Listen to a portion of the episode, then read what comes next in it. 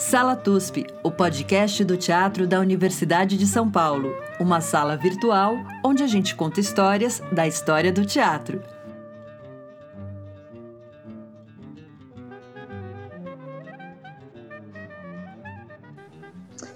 Então, bom, eu, eu estou, estou pronta. Também estou pronto, vamos lá.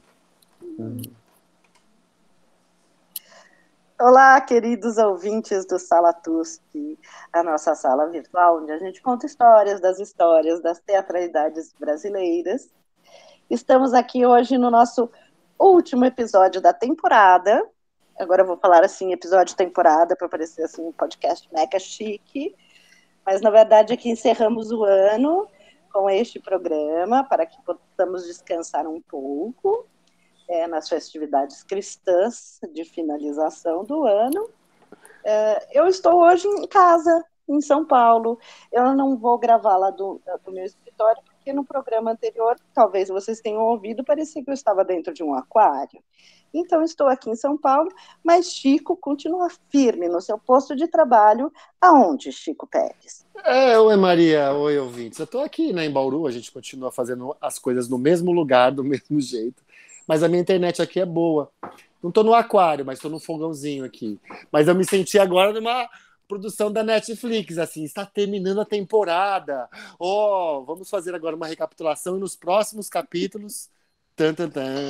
E a gente segue num momento, na verdade, é um momento que a gente fez para nós, uh, estabeleceu, que na verdade a gente está falando de história das teatralidades. Sim, mas abordando alguns pontos que fazem intersecção entre questões é, sociais, questões pedagógicas e teatro.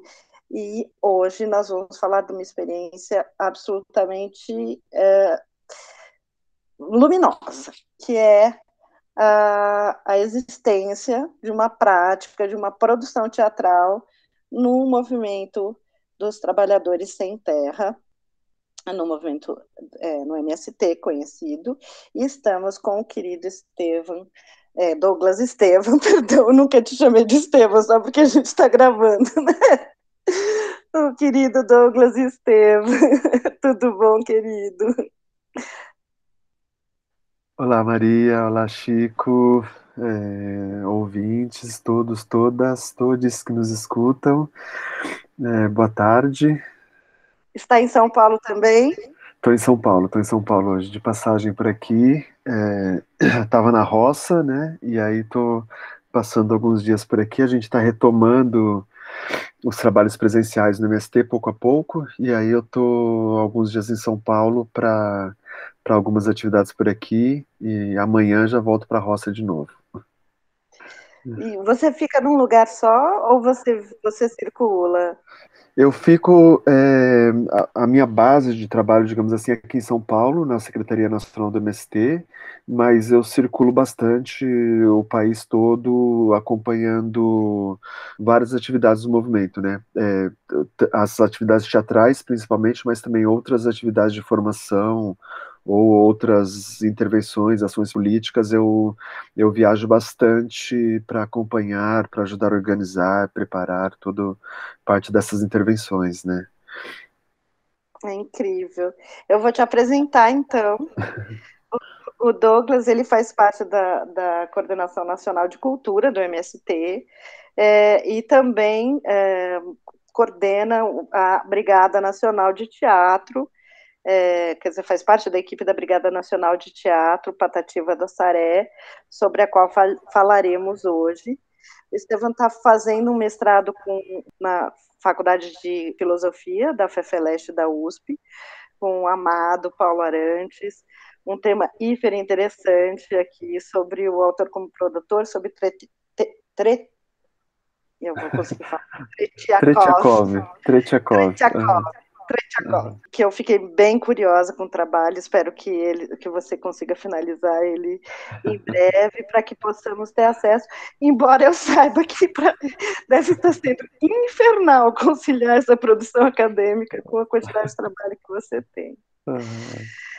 Douglas, me conta primeiro, assim, é, depois você pode até falar um pouquinho da pesquisa, mas me conta o que, que é trabalhar com a cultura no MST. Que, me explica o que, que é o MST, porque eu acho que as pessoas, talvez muitas, nem saibam o que, que é esse movimento. Só o nome, certo. não o que é efetivamente o movimento. Uhum. Bom, eu gostaria muito, Maria, Francisco, de agradecer em nome do movimento e também pessoalmente pelo convite que, que nos foi feito né, ao MST para que a gente possa compartilhar a nossa experiência aqui. Né. Também agradeço essa pergunta já para a gente abrir o programa aqui, porque é realmente uma das questões é, assim, de grande peso que em torno do movimento é o desconhecimento do MST, né? do que seja o MST, isso em, várias, em vários aspectos. Né? É, inicialmente, mesmo a, a, a, dimensão principal, a primeira, da luta pela terra, da luta pela reforma agrária, é um tema uh, ou desconhecido, ou pouco conhecido, ou visto por um viés também distorcido, né? Então, uhum. a base do MST é a luta pela terra, pela reforma agrária, né? É um movimento que tem mais de 35 anos de, de história, né? É, foi fundado oficialmente em 80, 84, embora as primeiras ações de ocupação de terra tenham surgido ainda no final da década de 70, é, na ditadura militar ainda, né? A principal ação do movimento é a ocupação de terra, são as ocupações de terra, e a partir das quais é, podem ser regularizados esses territórios, se tornando então que são chamados de assentamentos, que é a fase posterior, depois que, a, que ocorre a regularização dessa ocupação, né? É, o ponto de partida da, da ocupação da terra parte de um direito constitucional, é assegurado pela Constituição Federal de, é, de 88, é, a reforma agrária. É, já, essa, a reforma agrária já aparecia em constituições, em legislações brasileiras há muito tempo, desde a época do período da ditadura militar, já tinha uma, uma legislação sobre isso, que se chamava também o Estatuto da Terra, né? É, em vários momentos essa, essa, essa definição jurídica foi sendo atualizada, adaptada de acordo com o contexto político, e o MST parte dessa, desse quadro jurídico no qual as terras que apresentam certos tipos de irregularidades, como a improdutividade, né, as terras que são improdutivas, as chamadas improdutivas, que existem ainda milhões de hectares de terras improdutivas no Brasil, é, ou terras que tenham problemas é, socioambientais, como, por exemplo, trabalho escravo, situações de trabalho escravo, ou é, é impactos ambientais, é, como, é, por exemplo, transgênicos ou, ou, ou outras formas de, de de irregularidades ambientais, é, há um quadro jurídico na Constituição brasileira que, que caracteriza essas terras como descumprindo a sua função social e que elas deveriam ser destinadas à reforma agrária. Então, as ocupações de terra são uma, um ato de denúncia dessas irregularidades para gerar um, um, um ato político é, a partir do qual o Estado seria obrigado a tomar conhecimento dessa, dessas irregularidades e proceder de acordo com a lei, né, de acordo com a legislação, de acordo com a Constituição brasileira. É, isso, como sabemos, né, e é cada vez mais evidente atualmente no dia, nos dias de hoje, né, os problemas em relação à justiça no Brasil são são gigantescos, né? Eles compõem a nossa história, né? Então a luta é para que a lei se realize, para que seja realizada a lei, né? Quando o que tentam fazer é caracterizar o movimento como um movimento fora da lei, como um movimento terrorista, como, como uma série de adjetivos que tentam desqualificar e como se fosse é, uma coisa, não sei, não sei nem como definir, mas uma aventura é, em torno do, sim, contra sim, a propriedade é. privada, né? É, entra, entra na questão da propriedade, que é o mais, sagra, mais sagrado do que os corpos, não é mais sagrado do que as almas. Uhum, é mais sagrado do que é. a vida né, para grande parte das pessoas. Sim, uhum. Imagino que iludidas, para algumas muito pouco iludidas, muito cientes do que isso significa para o dinheiro. Mas eu queria uhum. te perguntar uma coisa que eu achei curiosíssima curiosíssima não, mas assim, o fato do MST existir desde a década de 70, e você fala em um artigo que é, você explica a existência da mística como uhum. algo herdado das comunidades eclesiais de base. E esse tipo também de relação, eu acho que as pessoas desconhecem, do movimento anterior até o MST, que era de uhum. luta por reforma agrária, por justiça agrária, né, vamos dizer Sim. assim, uhum, uhum. Que foi encabeçado por alas progressistas da esquerda. O MST é, é herdeiro dessa tradição? Como que se, se relaciona? Uhum. É, isso é, um, é, um, é uma tradição extremamente importante na constituição do MST, né? É, nesse período ainda da ditadura, várias organizações foram perseguidas, os militantes, as militantes assassinados, presos, torturados, essa história que a gente conhece, né? E o espaço que continuou um pouco tendo uma certa margem de ação foi dentro da igreja, a igreja progressista, que já vinha desde os anos 60 ganhando muita força, né? O que veio eh, também à base da teologia da libertação, é, atuando em todo o continente latino-americano, né? É, essa influência foi muito grande no MST. É, muitos dos, dos, das pessoas que organizaram o MST no início vieram da Comissão Pastoral da Terra, que era uma organização ligada a, a aos meios religiosos, né, é, a teologia da libertação, principalmente, atuando no meio rural. E essas forças, principalmente essas vinculadas, próximas à teologia da libertação, tiveram uma atuação muito grande junto aos indígenas também, né? A criação do CIMI, do Conselho Indigenista Missionário, também parte dessa, dessas experiências nos anos 70, né? Então, isso constituiu uma referência muito grande para o MST, né, no, no, no, início da sua, da sua formação. Né? E... Era uma prática, é, da, da, uma prática litúrgica, vamos dizer assim, porque para a gente que é, vamos supor, desavisadamente, uma pessoa de esquerda chega no lugar chega num, num, num acampamento, num, assenta, num assentamento, numa ocupação, e aí vai ter uma mística. E a pessoa fala, mas nós não éramos de esquerda, como é que vai ter mística? Que história é essa? Uhum. Explique, explique, o que, que é a mística, para que a gente faça a ligação tem... com o teatro. É, a gente, assim, a gente, a gente diz, assim, a gente, a, a nossa abordagem é que é um termo muito difícil de, de, de, de definir, ou de, de, de, conceitualizar de uma maneira muito fechada, porque é uma experiência muito ampla, né?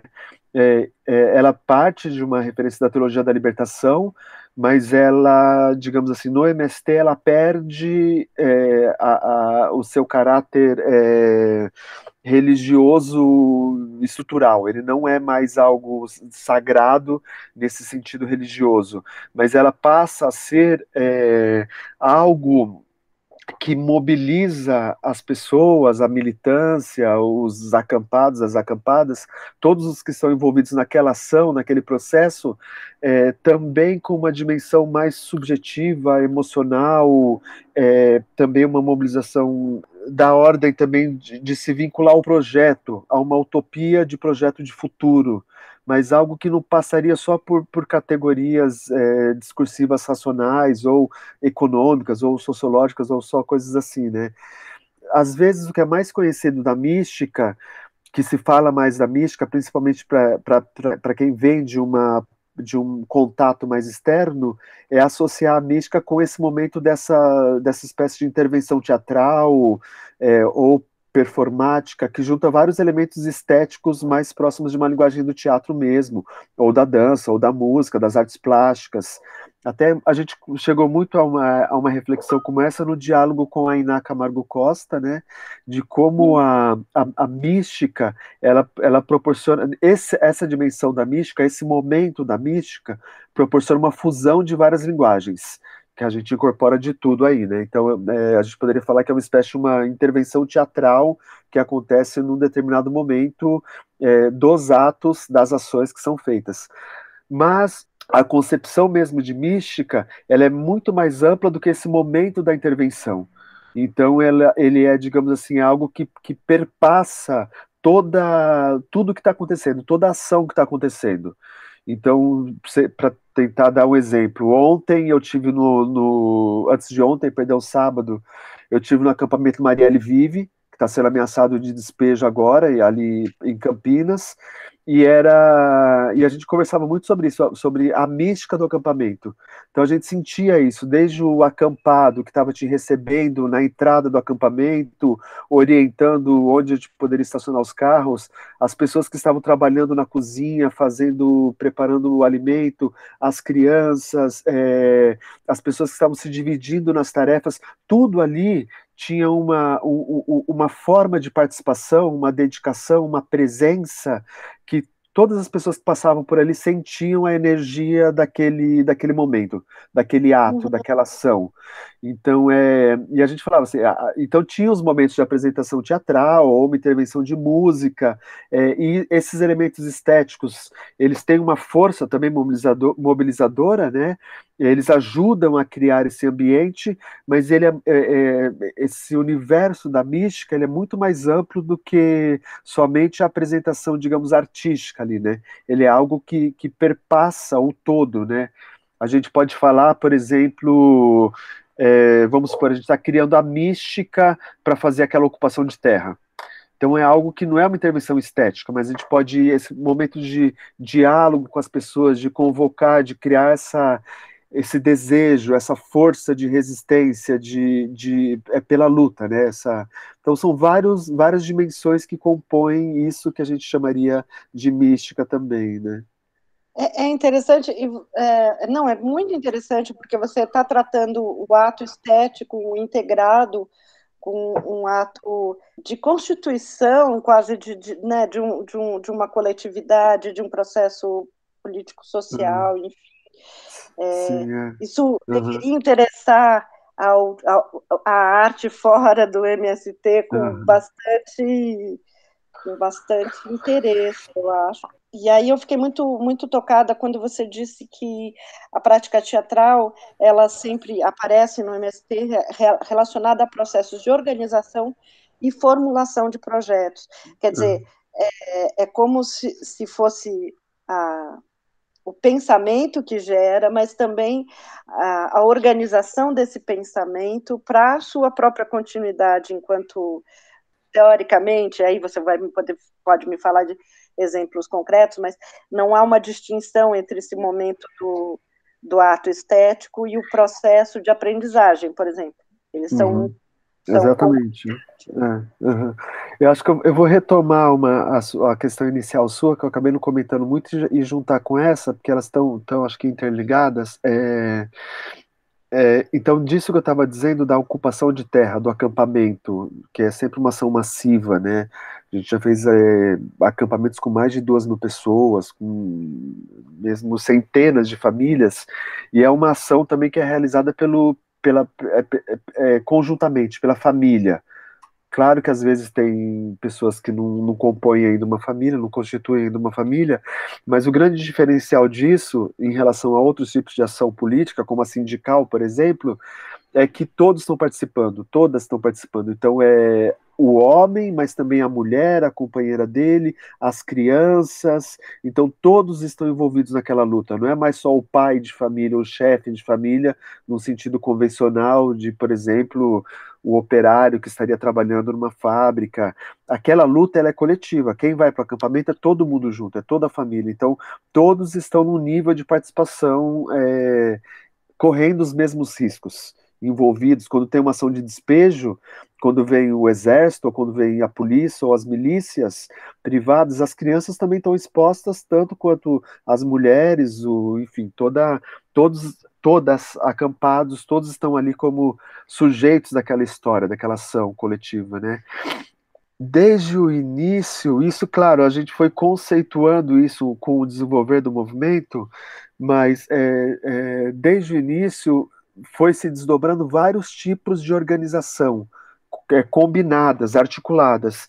Então, é, a gente tinha a luta pela terra, a ocupação, a gente passava então até o momento de produção, de produção de comida mesmo, né, de plantar e produzir, mas logo isso também virava ações no campo da educação, organizar escolas, poderia ser escolas para alfabetização, poderia ser é, é, é, cuidado das crianças, escola para as crianças, é, isso constituía também setores de gênero, setor de é, para fazer esse debate sobre a questão, a situação das mulheres, é, a formação política, a comunicação, uma série de dimensões que compõem a, a ação do MST, né? E entre essas dimensões, a cultura já aparecia também como um elemento estrutural do projeto de luta pela terra e do projeto de sociedade do MST. É, então, desde o início, é, essas várias dimensões de um projeto que não ficaria é, circunscrito somente à questão econômica, mas que, te, que abrangesse o conjunto do, das dimensões da vida.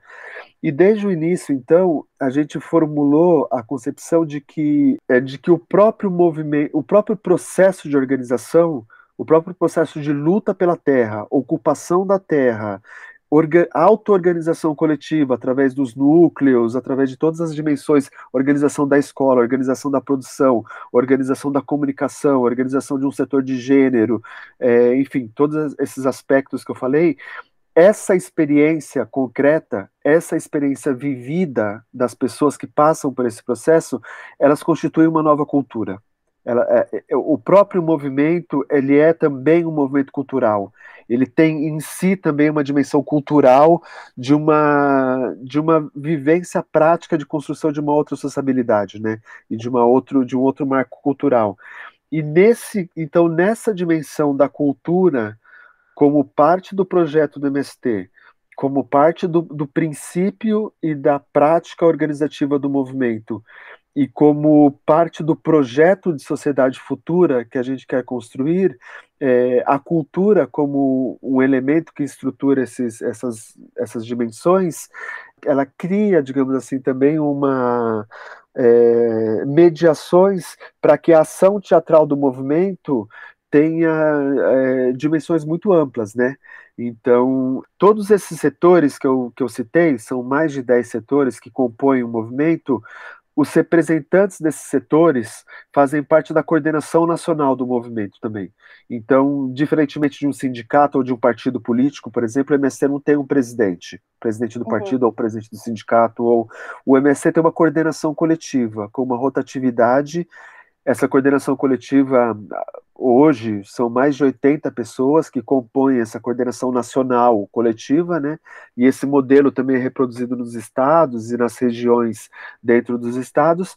E, mas em todas essas instâncias de coordenação, regional, estadual ou nacional, ela é composta por coordenações é, é, que são integradas por todos os setores. Então, uhum. todo o projeto político do, do, movimento, ele não, ele não é elaborado, ele não, o planejamento para que ele seja realizado, posto em prática, ele não exclui todas essas dimensões que eu estava falando, a da cultura, a de gênero, a da juventude, a de diversidade sexual, que é um dos coletivos mais recentes que a gente compôs agora, e que representa também, por exemplo, um, uma mudança cultural gigantesca, porque é, ainda que a gente tenha no nosso projeto de reforma agrária, no nosso projeto de sociedade, é, a centralidade da cultura camponesa, não há também uma abordagem idealista do que seria essa cultura camponesa. A gente sabe que há muitos traços de machismo, poderia haver Sim. muitos traços de, de racismo, e essas questões elas ressurgem, e a gente aborda elas, né? Queria muito te perguntar sobre isso, mas antes eu queria só fazer uma associação, depois se você quiser Sim. prosseguir também nos raciocínios, mas é que eu fiquei tocada, porque é exatamente isso que está falando, que o processo organizativo já é a formação e já constitui é, uma cultura do movimento e, e eu me lembrei muito de algo que eu aprendi via Brecht, não é de, é de minha formação política via Brecht, que é, é uma fala do Lenin, eu não sei se é nas teses de Abril, que ele fala que o, o, o comunismo é aprender o comunismo. Uhum, uhum, e, sim. E, uhum. e Brecht, de certa forma, incorpora isso. Sim. Então, quando há essa junção entre um processo de aprendizagem é, que, que ele já é, o processo de aprendizagem é ser, né? Sim. Uhum. E, isso é. assim me toca muito. Assim. Exatamente, é. é. Nós, quando a gente sistematizou essa experiência, o que a gente é, a formulação, a verbalização que a gente, a conceitualização que a gente colocou para isso é que o, a principal escola do movimento, a principal transformação do movimento é o próprio movimento, é a própria luta. Nós temos mais de, de duas mil escolas que a gente construiu no movimento. É, a gente tem mais de 40 cursos de nível superior que a gente conseguiu organizar em parcerias com universidades no Brasil inteiro. Mesmo cursos de, de pós-graduação a gente conseguiu também elaborar. Mas a, a grande experiência transformadora é o próprio movimento, é a própria luta é o próprio processo de organização para que a gente consiga realizar a luta, né? É isso que transforma e isso, isso parte dessas referências realmente também é, é, a, a, teologia da libertação já tinha alguma coisa nessa, nessa linha, mas a, a, as tendências mais interessantes do marxismo, tanto Lenin ou Gramsci também, por exemplo, que tem um debate sobre cultura muito grande, eles também tinham essa, essa dimensão, né? É a, é a praxis mesmo, né? É a própria ação que transforma, que nos transforma também e que transforma a sociedade, né? Então é, é, é esse processo que é o, é o, grande, é o grande processo de transformação não é somente a conquista da terra, mas é qual a forma de conquista da terra. Né? É esse conjunto que representa a formação do que nós colocamos no nosso horizonte, com o nosso projeto de formação humana. Né? A gente tem como essa dimensão de que esse projeto de luta pela reforma agrária, esse projeto de luta por justiça social, por transformação da sociedade, é um processo de formação humana, de transformação e formação humana. Né? Deixa então já fazer o, o corte para pensar no teatro. É, eu sei que, e daí sabia já anteriormente, daí lendo o seu artigo também ficou bastante claro. O Boal e o Teatro do Oprimido, eles, eles o Teatro do Oprimido, é, no geral, né, o nome que a gente dá geral, mas as várias, várias, várias etapas ou especificidades Sim. do Teatro Oprimido, né, Teatro Fórum, Teatro. É, uh, legislativo, arco-íris, teatro invisível, todos esses já é, tiveram uma entrada muito, muito precoce no, no movimento pe pelas mãos do próprio Boal, né? Sim, uhum. Me parece óbvio, diante do projeto dele, essa associação. Eu queria que você falasse, porque de certa forma, é, no, no, isso é uma etapa, isso é um ponto de chegada. Uhum. Como que você entende essa, essa, o trabalho com o teatro do oprimido? Sim, é, a gente considera assim que também a mística, né, poder, é, é, seria uma, uma primeira forma de uma, é, pelo menos esse momento da mística, né, seria uma primeira é, forma de produção teatral do MST, né, e que, que, que constitui, está presente no MST desde o seu início, mas a gente não pode, mas tem essa outra dimensão de um teatro, de uma produção teatral feita de outra ordem, né? A gente começou com Boal mesmo, foi um momento de mudança, né? Porque foi quando a gente organizou a brigada. Embora a gente tenha tido ainda nos anos 90 uma experiência com Boal já de teatro legislativo, quando ele voltou para o Brasil e teve a sua o, exerceu o seu mandato como vereador também, a gente teve um grupo de teatro legislativo, um grupo do MST que compunha é, esses grupos de teatro legislativo em torno do CTO que estava se formando ali, né, Centro do Teatro do Oprimido. É, e depois, em 2001, a gente iniciou então um processo de formação com o Boal, que aí constituiu a Brigada de Teatro. Esse processo a gente tinha é, dezenas de militantes do Brasil, que vinham dos diferentes estados do Brasil, e depois de um período de formação, algumas semanas de trabalho com Boal, voltavam para os seus estados e organizavam outros grupos, oficinas, processos, né? E a gente tinha então encontros periódicos com Augusto Boal, nos quais a gente reavaliava o que tinha sido feito, os trabalhos que a gente tinha feito nos, nos territórios, com os grupos, os limites que a gente vinha encontrando é, e também a gente trocava entre nós experiências e isso foi consolidando e fortalecendo o trabalho da brigada, né?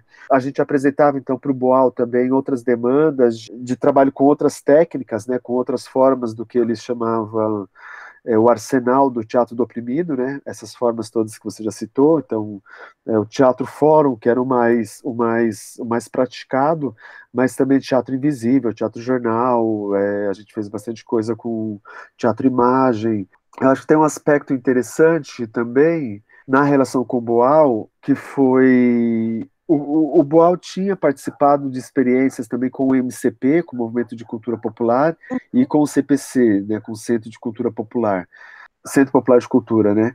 E quando a gente conseguiu implementar esse trabalho com o Augusto Boal, é, ele sempre comentava conosco que era uma, como uma forma de, um, de uma continuidade é, de um trabalho que tinha sido feito com os CPCs, com o MCPs, com as ligas camponesas, principalmente, que esses dois grupos, né, o CPC e o MCP, trabalharam com as ligas camponesas, que foi a principal organização camponesa daquele período, é, pré-golpe, né, do, do, do, dos anos 60, 50 e 60, e que é também uma referência muito grande para o MST, né, as ligas camponesas. Então tinha também um, uma espécie de uma retomada de uma, de uma experiência histórica que é como se, se os tanques não tivessem conseguido calar aquela experiência, né? A força dela é, é, deu continuidade no MST, né? Então também tem um, um, dado simbólico, um dado, um dado histórico muito interessante, né? Foi através desse diálogo também com, com o Augusto Boal que a gente conseguiu recuperar, por exemplo, a peça Mutirão e Novo Sol, que o Augusto Boal foi um dos, dos coautores, junto com o Nelson Xavier, entre outros, né?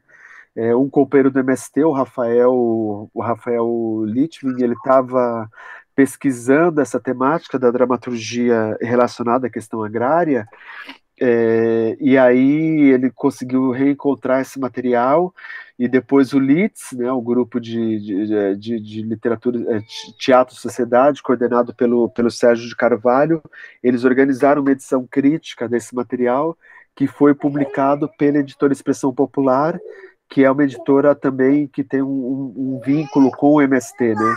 Então a gente conseguiu re, é, publicar esse material, recuperar essa dramaturgia que tem um significado histórico muito importante para nós também, né? Tanto pela relação com o Augusto Boal, com os CPCs, com o MCP, com as ligas camponesas, é, e essa temática da luta pela terra no Brasil, né?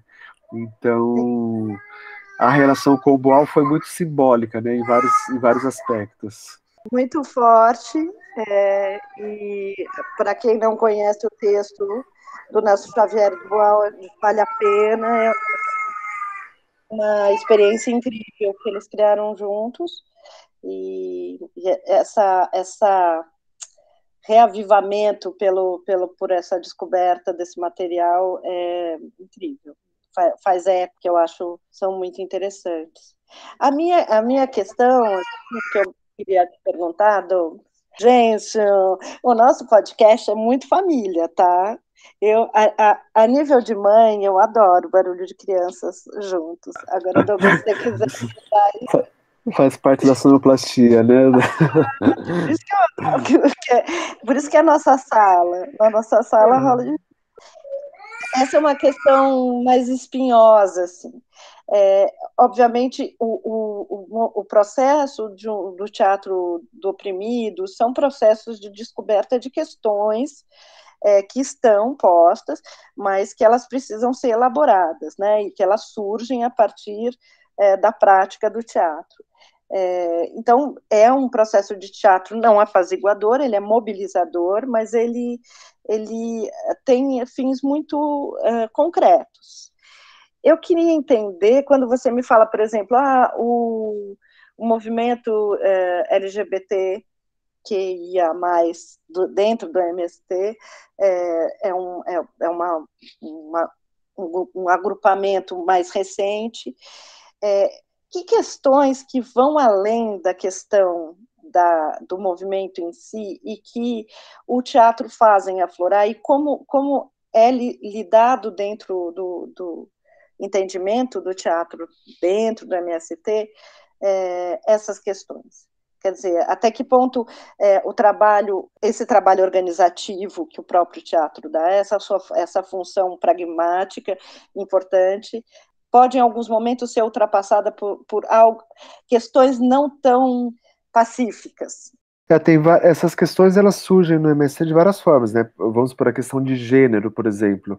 Ela se colocou evidente já desde o início pela participação das mulheres e como incorporar isso de uma maneira organizativa espaço de poder das mulheres, as questões de gênero, machismo, tudo isso.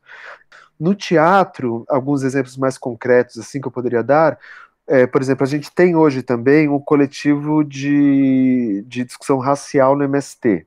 É, que, a, que, a, que a temática racial estruturada, é, intencionalmente trabalhada é, numa série de níveis.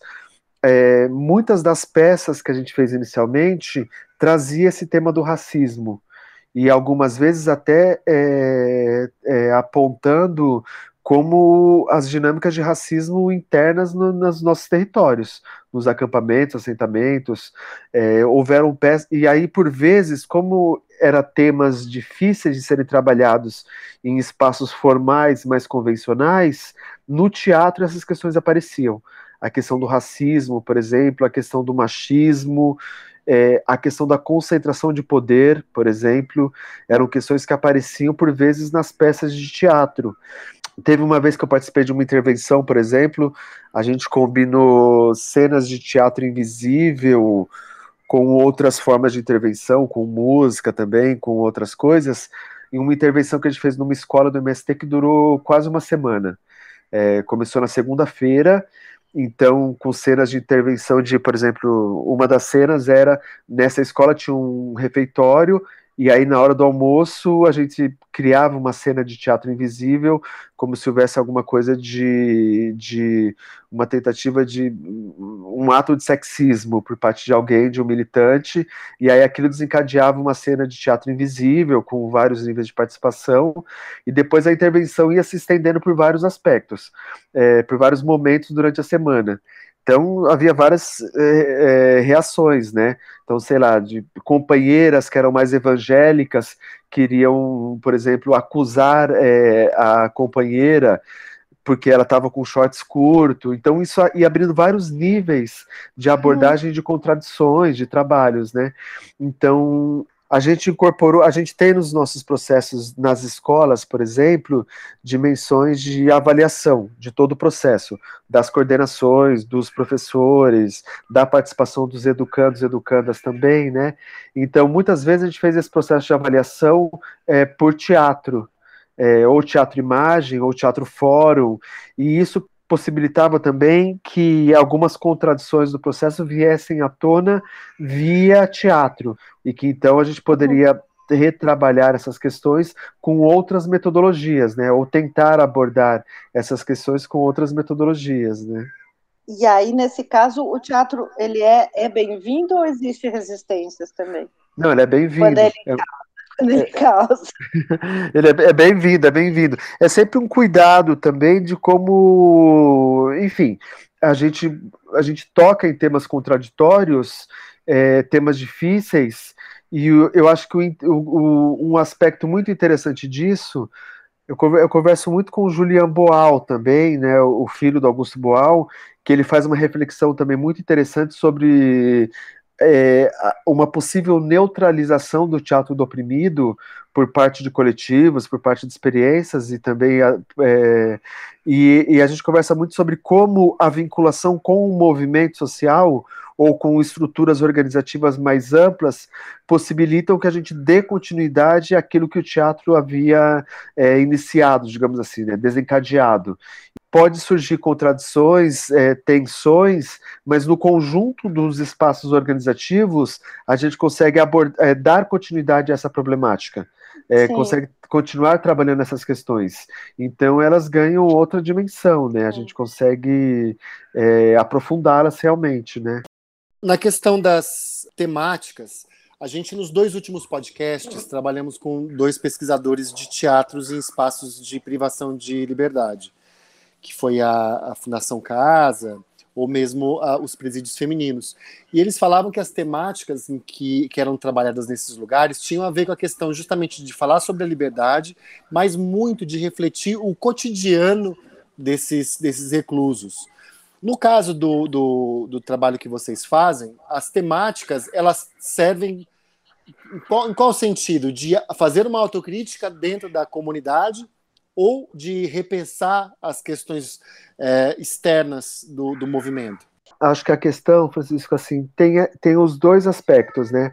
tem um aspecto muito forte de externo, que é realmente de apresentar o que é a questão agrária, o que é a, o que é a reforma agrária, o que é a luta pela terra, tem as questões também do nosso projeto de sociedade, numa dimensão mais ampla, né? É, a gente, quando a gente estava iniciando com Augusto Boal, por exemplo, era muito forte as questões de economia internacional, era aquele debate sobre a ALCA no início dos anos 2000, era uma, era uma pauta muito uhum. importante então tinha, então tem essa dimensão muito grande, uma dimensão de uma de uma de um dado externo, né, de um dado de diálogo com a sociedade, de, de trazer essas questões para um ambiente mais amplo, é, principalmente porque, como eu falei no início também, o, o, movimento e o projeto, eles são muito silenciados, né? Eles são muito pouco conhecidos. Uhum. Então tem essa dimensão externa, mas também tem a dimensão interna de trabalhar contradições internas, limites internos, aspectos que a gente precisa ainda desenvolver internamente, né? Então a gente tem esses dois registros de trabalho, né? De atuação com, com a produção teatral. As minhas duas perguntas que eu ainda quero fazer me parece se encaixam uma em cada um desses tópicos. É, uhum. Do ponto de vista da, da, das questões internas, eu queria muito saber como é que foi a experiência de vocês com a decisão que você conta que vocês fizeram trabalhos com a decisão do ah, Brecht. O, sim, o trabalho que a gente fez com a decisão do Brecht foi é, num, num curso que a gente fez em Minas Gerais, que era da região sudeste, que juntava militantes de todo o estado de, dos, dos estados da região sudeste. Eu acho que devia ter umas 100 pessoas, mais ou menos. É, são os cursos básicos que a gente chama, são os primeiros cursos que a gente faz com a militância quando está entrando no MST, né, com os acampados, nos primeiros, primeiros meses, né. Às vezes esse curso teve experiências de esses cursos terem durado um ano, é, são cursos longos também. A gente trabalhou com a decisão a, a, a, tentativa era mais o, o, texto como um ponto de partida para que a gente trabalhasse as contradições internas na militância, as contradições internas no, no, no próprio movimento, no próprio processo de organização. Era, um, era uma tentativa de abordagem como de peças didáticas mesmo, né? Sem a intenção de ter um público, um espectador, algo assim, mas no, na própria reflexão das contradições internas. Então, é, partindo da, da, leitura do texto, da tentativa de, de colocação das contradições é, de uma organização política, então a gente é, tentava reconstruir situações é, a partir da experiência vivida pelas pessoas.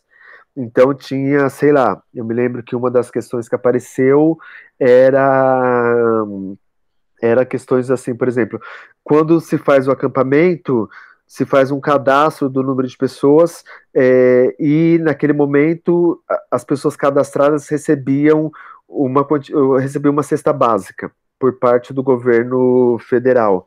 Só que os acampamentos cresciam, chegavam mais pessoas e depois não tinham é, essas novas pessoas que não estavam cadastradas ainda não tinham cesta básica.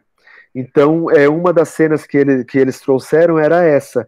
Era. É, é, eu acho que uma das cenas era uma família muito grande que recebia uma cesta básica só, e aí tinha uma resistência de querer dividir as coisas com as novas famílias que entraram. Então, como abordar essas questões, né? Enfim, as questões que surgem nessa, nessa fase de transição das pessoas que vêm de uma história de vida, de uma tradição, marcada pela cultura hegemônica, que é a cultura individualista, capitalista, né, a cultura que é, da qual todos nós eh, somos formados. É, então, como que era esse trabalho de, de reformulação para viver numa coletividade? com os problemas, com os limites, com as mudanças que tem, as dificuldades que tem, né? Então as cenas passavam por aí, uma reconstrução a partir das contradições que eles enfrentavam no, no cotidiano, no processo de organização do, do acampamento, né? Então foi é, essa, esse trabalho passou muito por aí com esse, com esse específico da decisão. E aí, nesse, nesse sentido, o Brecht funciona ainda. funciona bem, o tio? Sim, funciona. sim, foi muito, foi, sim, foi muito. A gente teve várias experiências com Brecht, né? Teve um grupo aqui em São Paulo que, trabalha, que fez uma adaptação do, é, dos Horácios e Curiáceos, uhum. é, que inclusive foi um grupo que é, a gente, acho que um outro aspecto que também para comentar, é, Maria, é, que muitos outros grupos também trabalharam com o MST, né, na produção teatral. Sim, sim. A gente teve um, uma, um momento mais estruturado com e que, que repercutiu na formação de, de, um número grande de grupos com o CTO, mas houveram várias experiências com a Companhia do Latão, por exemplo, em São Paulo, o uhum. Teatro de Narradores, que foi para para Brasília e para o Mato Grosso Sim. do Sul, e lá também trabalhou com uma dramaturgia com modelo de Brecht. É, a gente tem o Oi Nós Aqui Travês, que trabalhou no Rio Grande do Sul, Sul. também. É, então, a gente tem vários grupos, né, que trabalharam com MST. A gente, atualmente, a gente está organizando um, um, um, um processo que a gente tem chamado de redes de escola de teatro político e vídeo popular que é, Rede Nuestra América, o nome dessa articulação, que parte de uma experiência do Boal também no exílio latino-americano, quando uhum. em conjunto com vários outros dramaturgos, dramaturgas, é, encenadores, pessoas de teatro, é, homens e mulheres de todo o continente latino-americano, eles criaram na década de 70 isso que eles chamaram de a Frente de Trabalhadores é, da Cultura de Nuestra América, que juntavam vários países. Então tinha o Brasil, representado pelo Augusto Boal, tinha Colômbia, tinha Uruguai, Galpão do, do Uruguai, uhum. tinha principalmente o TEC e o La Candelária da Colômbia, certo. tinha grupos do Equador, do Peru, é, coletivos de Cuba, da, é, do Haiti, inclusive. Era uma articulação muito ampla, a gente recuperou essa tradição é, e aí a gente está articulando, são seis escolas que tem no Brasil. É, em Santa Catarina, São Paulo, Brasília, Rio de Janeiro, Minas Gerais, Alagoas, Piauí, e vários grupos de teatro também se articulam em torno dessas escolas. Em São Paulo, por exemplo, são mais de 10 grupos de teatro que estão participando dessa escola. Né? Então, tem o Dolores, Antropofágica, a Brava, Estudo de Cena, o Engenho Teatral, a Kiwi, é, Galochas, é, talvez tenha faltado algum grupo aqui, é, coletivos de cinema também, né? São mais de 10 coletivos e também em outros nessas outras escolas, vários é, grupos é, e artistas individualmente contribuem nesses processos, né? Então, Sim. o trabalho com Brecht, ele é muito presente, assim, ele é muito... E em várias dimensões também, né? Só para dar mais uma referência sobre essa influência de Brecht no MST, além da própria produção teatral, é, existe um hino do MST, é, uma música que, que é o hino do MST, ela foi escrita por um, por um militante do MST, mas ela foi musicada pelo Willy Correia, que é sim. uma das principais referências do sobre Hans Eisler no Brasil. Sim, e ele sim. mesmo comentava que quando ele mu musicalizou, quando ele criou a, a, a, música, a melodia do hino do MST, ele tomava como referência o Hans Eisler. Então, mesmo na música do hino do MST, também tem uma pitada de, de uma influência o que, o, o Vamos Todos Vamos todos juntos, é, unidos, é isso daí. Sim, é, é, não, sim, é muito, muito típico, muito então, semelhante. Tem, é, tem uma influência que veio aí também pela, pela, pela música, né? Tem várias experiências com música também. É, muitas pessoas que pesquisaram entre esses vários cursos que eu falei organizados pelo MST, houve um curso específico que a gente organizou em Piauí, uma graduação com, é, com ênfase em artes, e tinha pessoas que pesquisaram especificamente no campo da música a produção do Eisler, né? E depois isso se desdobrou no trabalho que a gente fez também com as brigadas de agitprop. É... Então, é, esta é a segunda pergunta, é a que se encaixa ah, tá. no, é a que se encaixa no, no, na segunda, no, no segundo item, mas antes de eu passar para ela, queria te perguntar, você é, tem referência de como esses modelos, por exemplo, quando você fala você te, é, teatro do oprimido, é, ou você fala é, peça didática, se esses modelos do fazer teatral, se eles conseguem é, produzir novas, novas produções teatrais dentro do, é, textuais dentro do movimento? Sim, a gente tem, a gente tem adaptações que a gente fez, né? Então teve uma adaptação que foi feita também do, é, do Círculo de Giz Caucasiano, por exemplo, essa adaptação que, que eu falei do Horácio Curiáceos, né? Mas tem muita coisa de dramaturgia própria, produzida pelo, pela própria militância do MST. É, a gente tem pelo menos dois livros que foram publicados com parte dessa dramaturgia feita pelo MST. A gente tem também, acho que uma referência bem bacana, foi uma adaptação feita por um grupo lá do Rio Grande do Sul, o Peça para o Povo, em parceria também com o Oi Nós Aqui Travês, que foi uma adaptação do César Vieira, do texto Morte aos Brancos. É, um, uma montagem feita, uma adaptação feita por militantes que, que atuam no Rio Grande do Sul, na área onde houveram os conflitos das missões onde o próprio Sepete Araju lutou naquela, naquelas lutas indígenas que houveram ali, né?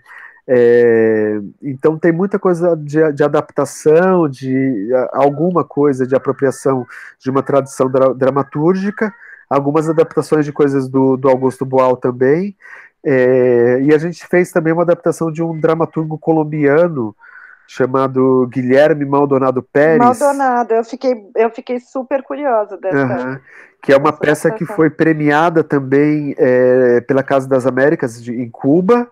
É, a, a, a, que também tinha sido interessante também que outra peça premiada pela Casa das Américas em Cuba foi Quatro Quadras de, Quatro Quadras de Terras, do Vianinha, Sim. que é uma peça também que aborda a questão agrária, né?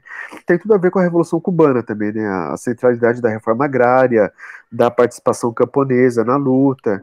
Tem toda um, uma pesquisa dramatúrgica e a produção dramatúrgica da própria, dos próprios integrantes do MST, né? Certo, então agora a segunda pergunta que é, já que a gente falou do teatro como ferramenta é, de reflexão interna, eu queria saber da é, experiência com a Gitprop, que uhum. me parece ser uma experiência mais exteriorizante e que vocês publicaram um livro, né? Você, o Iná e o Rafael Vilas Boas, é isso? Isso, é, a gente organizou um livro, é.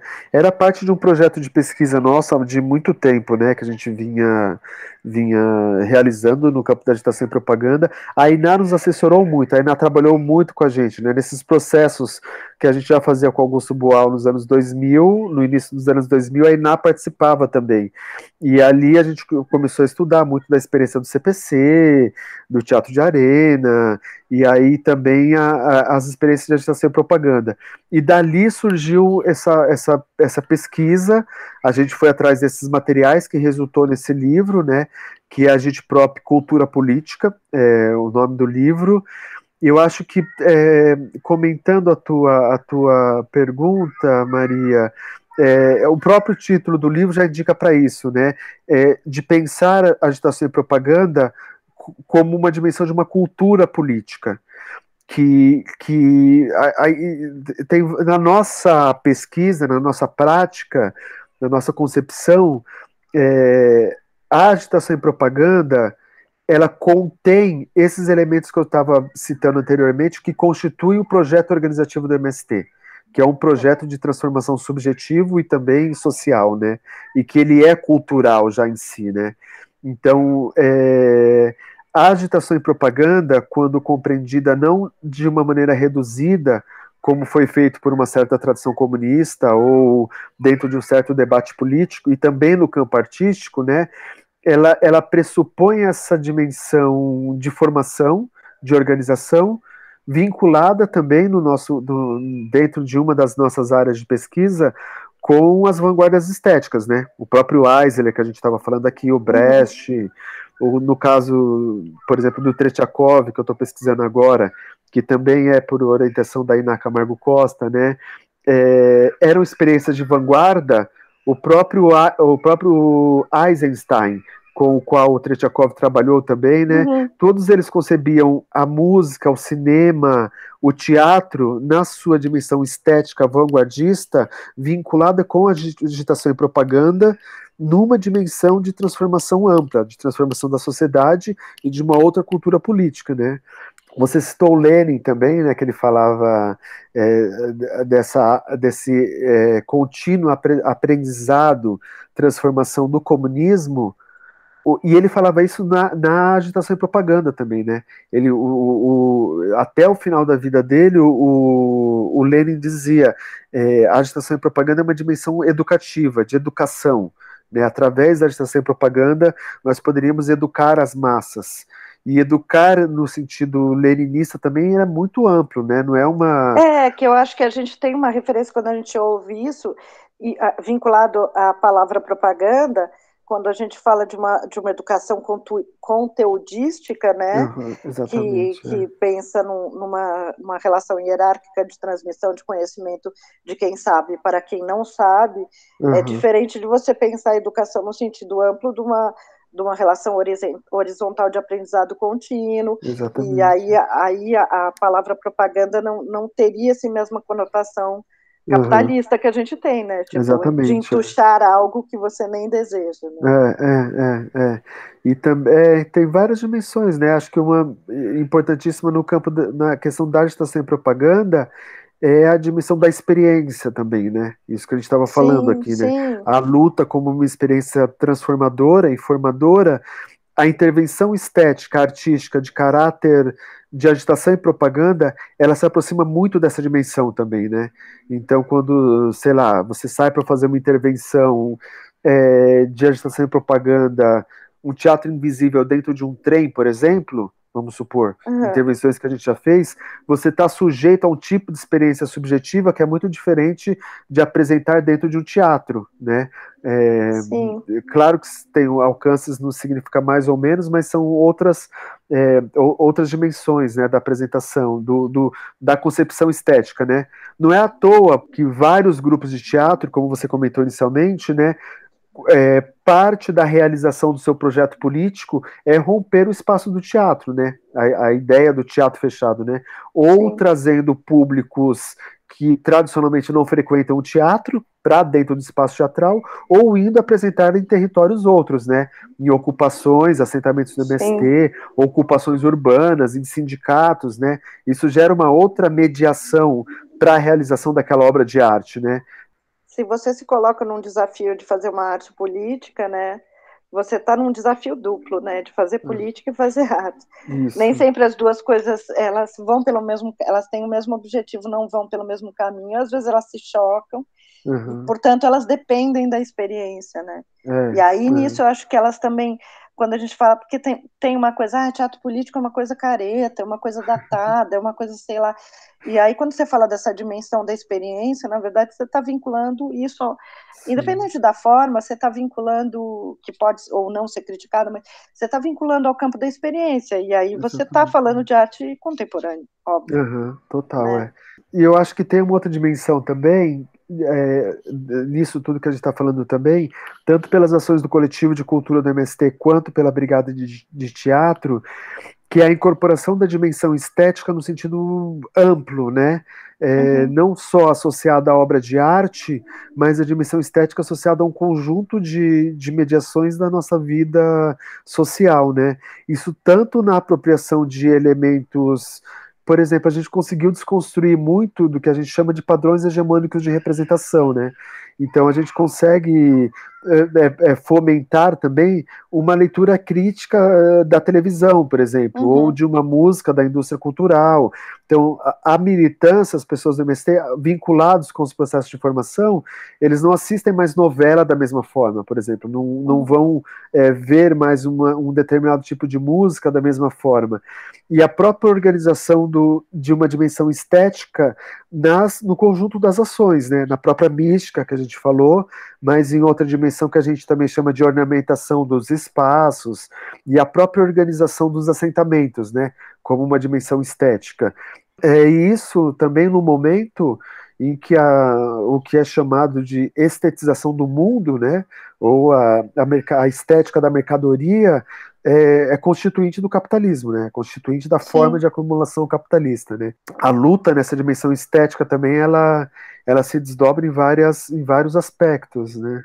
É, não é à toa que o tema do, o tema do momento é a guerra cultural. Exatamente, é. é. Uhum, uhum. É. Querido, eu queria agradecer muitíssimo essa conversa. Estou super feliz de finalizar essa, essa temporada com, com essa conversa.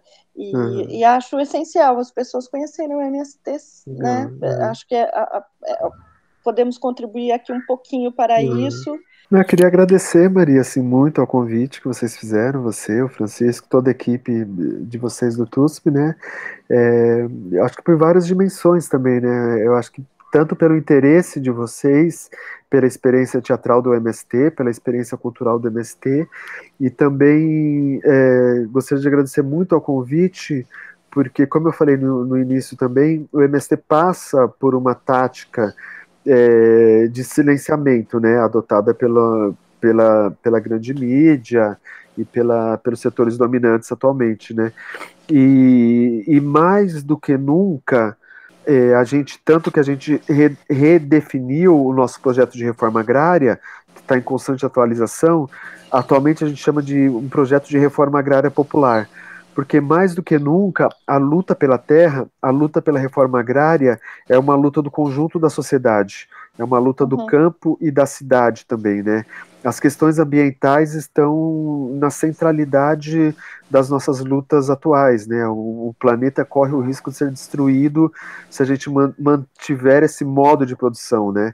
Então é é importantíssimo para nós conseguirmos dialogar coletivamente o campo e a cidade, movimentos camponeses e setores urbanos, para que a gente consiga realmente fazer frente a essa, a essa ameaça que está nos, nos rondando, que já está presente, né, que a gente já vê no nosso cotidiano, né. Então, eu, mais eu... do que nunca, é momento de juntarmos nossas forças também, né. Sim, com certeza. Eu esse final de semana estava é, participando de um, de um, outro projeto e a, a gente estava falando sobre essa coisa né, da expectativa do fim do mundo, que é uma expectativa paralisante, porque se a gente não cuidar agora, o mundo vai acabar. Então, posto esse, esse tema da questão é, ambiental, que é central, é, eu também proponho que a gente já, já considere que o mundo acabou. Então, é, cabe a gente produzir um novo mundo, né? Não vamos pa parar de sofrer e vamos produzir um novo mundo. Uhum, sim, acabou. É. Aquilo acabou. Aquilo acabou. Não, não dá então mais para voltar, né? Então, é, fico muito feliz de, de, de legal. poder te ouvir. Uhum. Obrigadão, super legal estar aqui com vocês também. Parabenizar vocês pelo programa também, uma excelente sacada, ideia e, e trazer todos esses temas. Eu vi os programas também, os, as pessoas que vocês convidaram, realmente muito interessante. Espero que continue no próximo ano. Sim, continuaremos. Esse mais... ano a gente ainda tem uma coisa é, na nossa página do TUSP em Casa, que é um outro podcast, agora em uma parceria com a Velha Companhia, é, que fez uma adaptação para podcast do, do, espetáculo Casa Submersa e que vai estar sendo lançado em breve. Então, aproveita aqui para divulgar também, para que os nossos ouvintes possam curtir também. Legal. É isso. Beijos, tá queridos. Beijos. Obrigado, Obrigado a todos, todas, todos. Obrigado, Francisco. E até a próxima temporada. Até a próxima.